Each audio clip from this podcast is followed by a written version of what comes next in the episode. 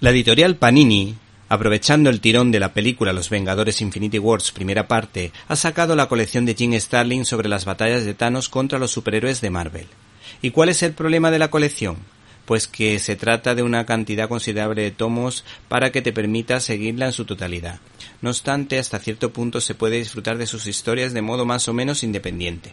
Nosotros sacamos a la palestra el número 5 de la citada colección de Starling, titulada El guantelete del infinito, en la que el Doctor Extraño tiene un alto grado de protagonismo, lo que resulta lógico, pues el poder y la inteligencia del Doctor Extraño le permiten enfrentarse al nihilismo, es decir, a la nada representada en la todopoderosa fuerza promotora de la muerte, Thanos.